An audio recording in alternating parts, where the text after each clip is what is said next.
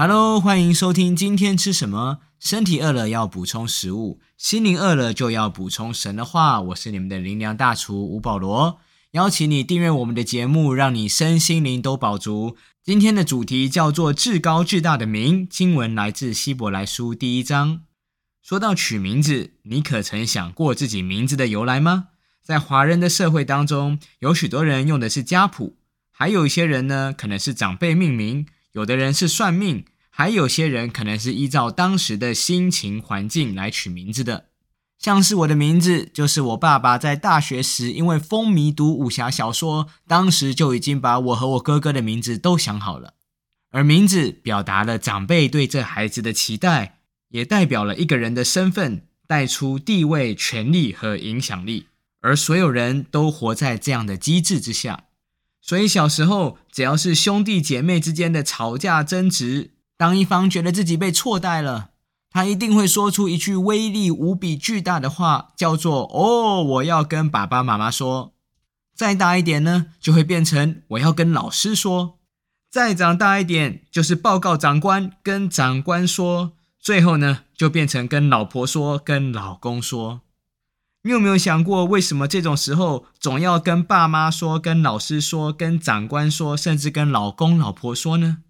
因为这些名字对他们有权柄、有影响力。但是每个名字都有它权柄和影响力的上限和疆域范围。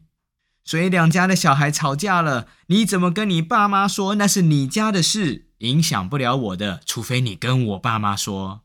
两班的学生起争执了，你怎么跟你老师说？那也是你班上的事，影响不了我的。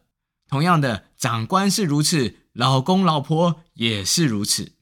每一个名字，每一个身份，都有他专属的影响力范围和界限，彼此是没有办法互相影响的。但是圣经告诉我们，有一个名字，它大到一个程度，宇宙万物所有的一切都要听从它。那个名字叫做耶稣基督。希伯来书一章四节说到，他所承受的名，既比天使的名更尊贵，就远超过所有的天使。这段话告诉我们一个非常重要的启示：原来名字是有分高低大小的，代表在宇宙万物当中，一定有一个天字第一号的名字，这个名字就是主耶稣。主耶稣的名比三度空间一切自然界，甚至四度空间超自然界里头所有的名字都大。要知道，四度空间掌管三度空间，三度空间又掌管了二度空间，所以，我们人类被称为万物之灵，一直在试图掌管整个三度空间和二度空间。但是，我们无法掌控的就是四度空间，我们反而被四度空间来掌控。所以，不论在东方西方，常常有很多所谓的禁忌习俗。你有想过为什么要遵守这些吗？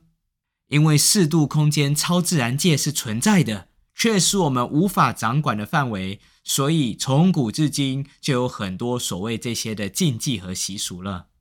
而四度空间的掌权者是谁呢？就是主耶稣。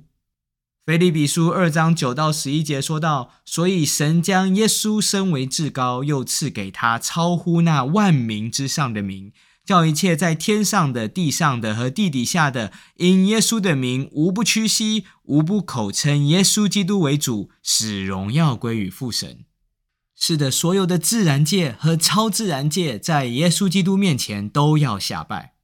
圣经里头记载，耶稣带着门徒夜间渡船，要到海的另外一边。那天晚上，忽然起了暴风，波浪打入了船内，甚至船都要满了水。耶稣的门徒许多人都是专业渔夫，然而面对这自然界的风暴，却毫无反击之力，只好赶紧把在船尾睡觉的耶稣叫醒起来。耶稣醒来以后怎么做呢？他站在船头上。面对风和海说：“住了吧，静了吧。”风就止住，浪就平息了。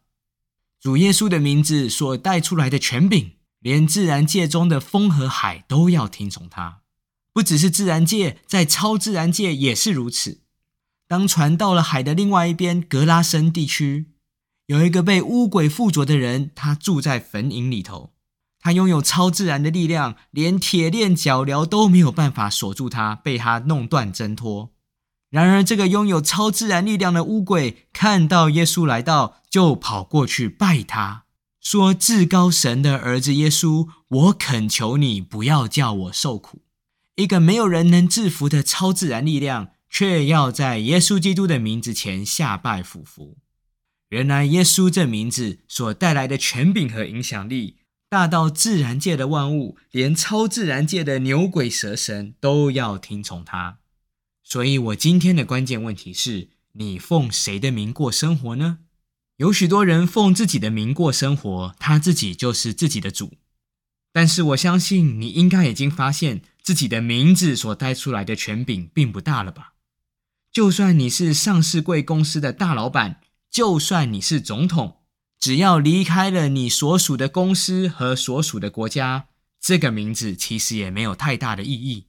因为你只能管辖自己名字所带来的所属势力范围。有些人奉算命、奉占卜、奉风水的名过生活，却越活越恐惧害怕。这些名字非但没有能力把你从害怕、担忧中释放出来，反而让你陷入一个更深的恐惧当中。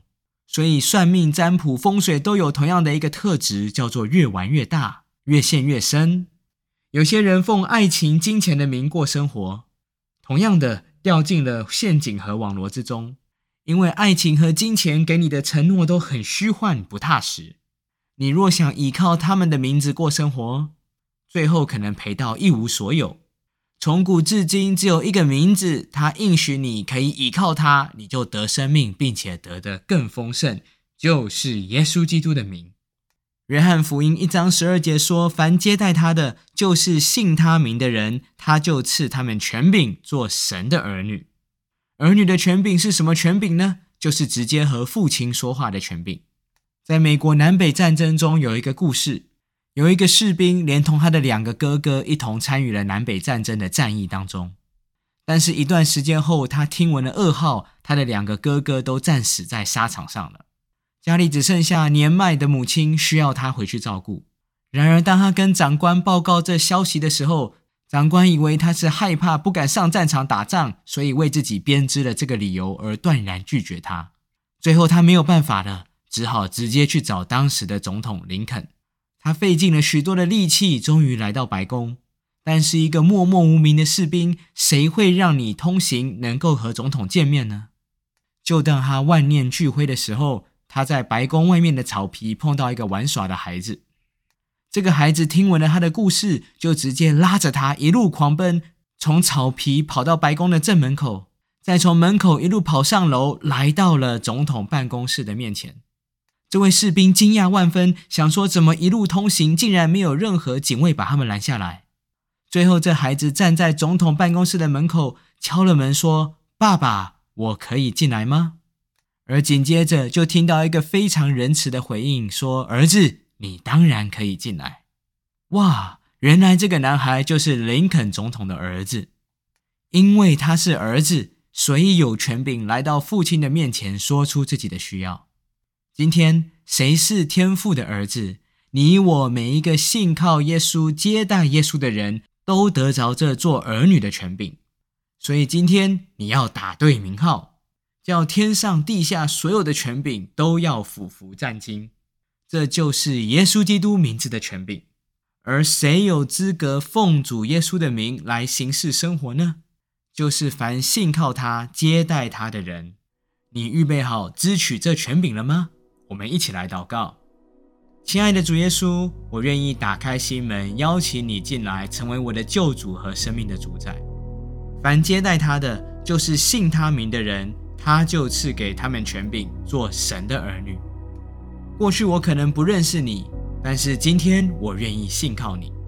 求你的宝血洗净、遮盖我一切的罪，不让罪拦阻了我到你面前来的祝福。我这样子祈求祷告，奉靠耶稣基督的圣名，阿门。当你愿意做这祷告，我相信你已经启动了这天上地下的权柄，你也拥有了一个新身份。叫做神的儿女，邀请你找找身边的基督徒或是教会，帮助你更多认识神，也鼓励你把这信息分享出去，帮助更多的人。今天吃什么？我们下次再见。